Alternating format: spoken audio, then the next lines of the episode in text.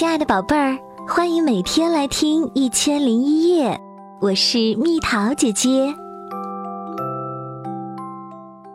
小镇成立了乐队，有只青蛙的肚子白白的、大大的，大家都叫它肚肚蛙。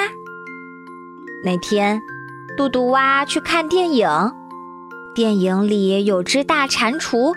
哦，也就是蛤蟆，它会吹圆号，怀抱着金色的圆号，蟾蜍吹出非常动听的乐曲来。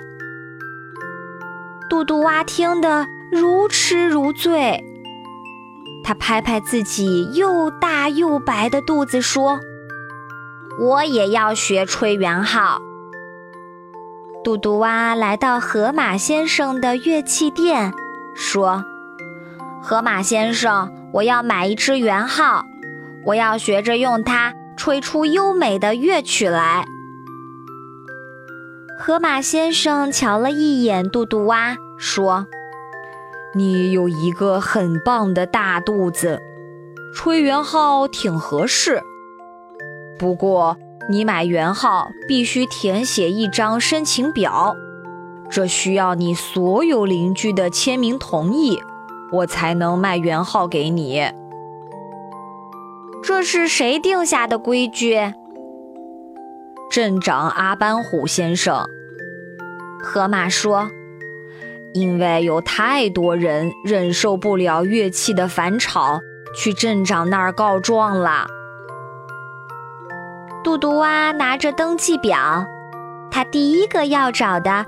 就是镇长阿班虎先生。阿班虎镇长说：“我不反对你学圆号，因为我耳朵有点聋，听不到讨厌的噪音。我可以签字，但你还必须获得镇上其他邻居的签字哦。”从阿班虎那儿出来，嘟嘟蛙去找蹦蹦兔。蹦蹦兔看了申请表，说：“没关系，我会支持你的。每当你练习吹号时，我可以把收音机开响一点儿，跳我的吧嗒吧嗒街舞，这对我没有妨碍。”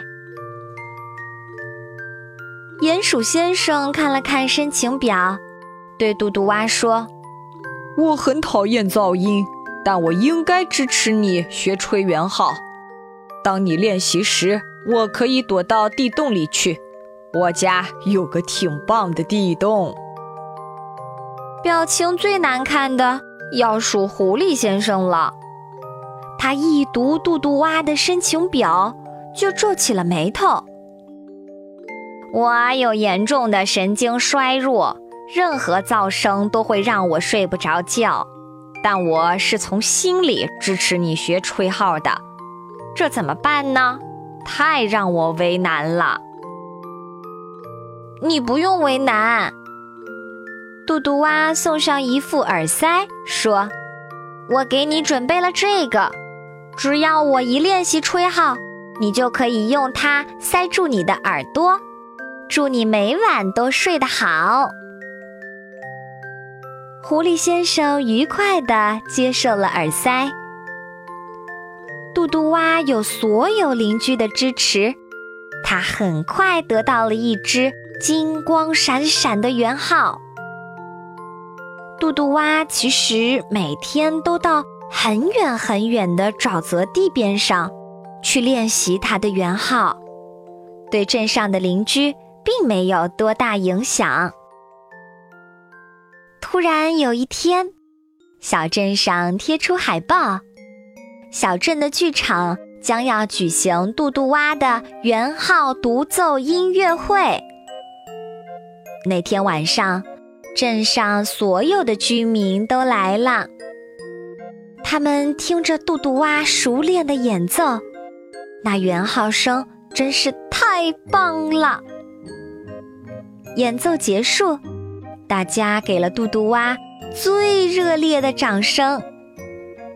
狐狸先生拨开人群，挤到杜杜蛙跟前说：“杜杜蛙，给你耳塞，我用不着它了，但你用得着。从明天开始，嘿，我也要去学习长号。我被你的音乐打动了。狐狸把耳塞塞进杜杜蛙的手里。用不着这个，我可以教你学。嘟嘟蛙开心地说：“那边，小兔、刺猬、鼹鼠等一帮镇上的居民包围了河马先生，他们要买各种乐器。”河马先生说：“可以，可以，但你们必须明天来领申请表。”我看不用再填申请表啦。镇长阿班虎先生说。这么好的音乐，连我这个聋子都被打动了。我们全镇人要组织一个最棒的乐队，大家都学乐器，还要什么申请表？镇上的居民欢腾起来。不久，一支最优秀的乐队在镇上诞生了。嘟嘟蛙是其中最受欢迎的乐手。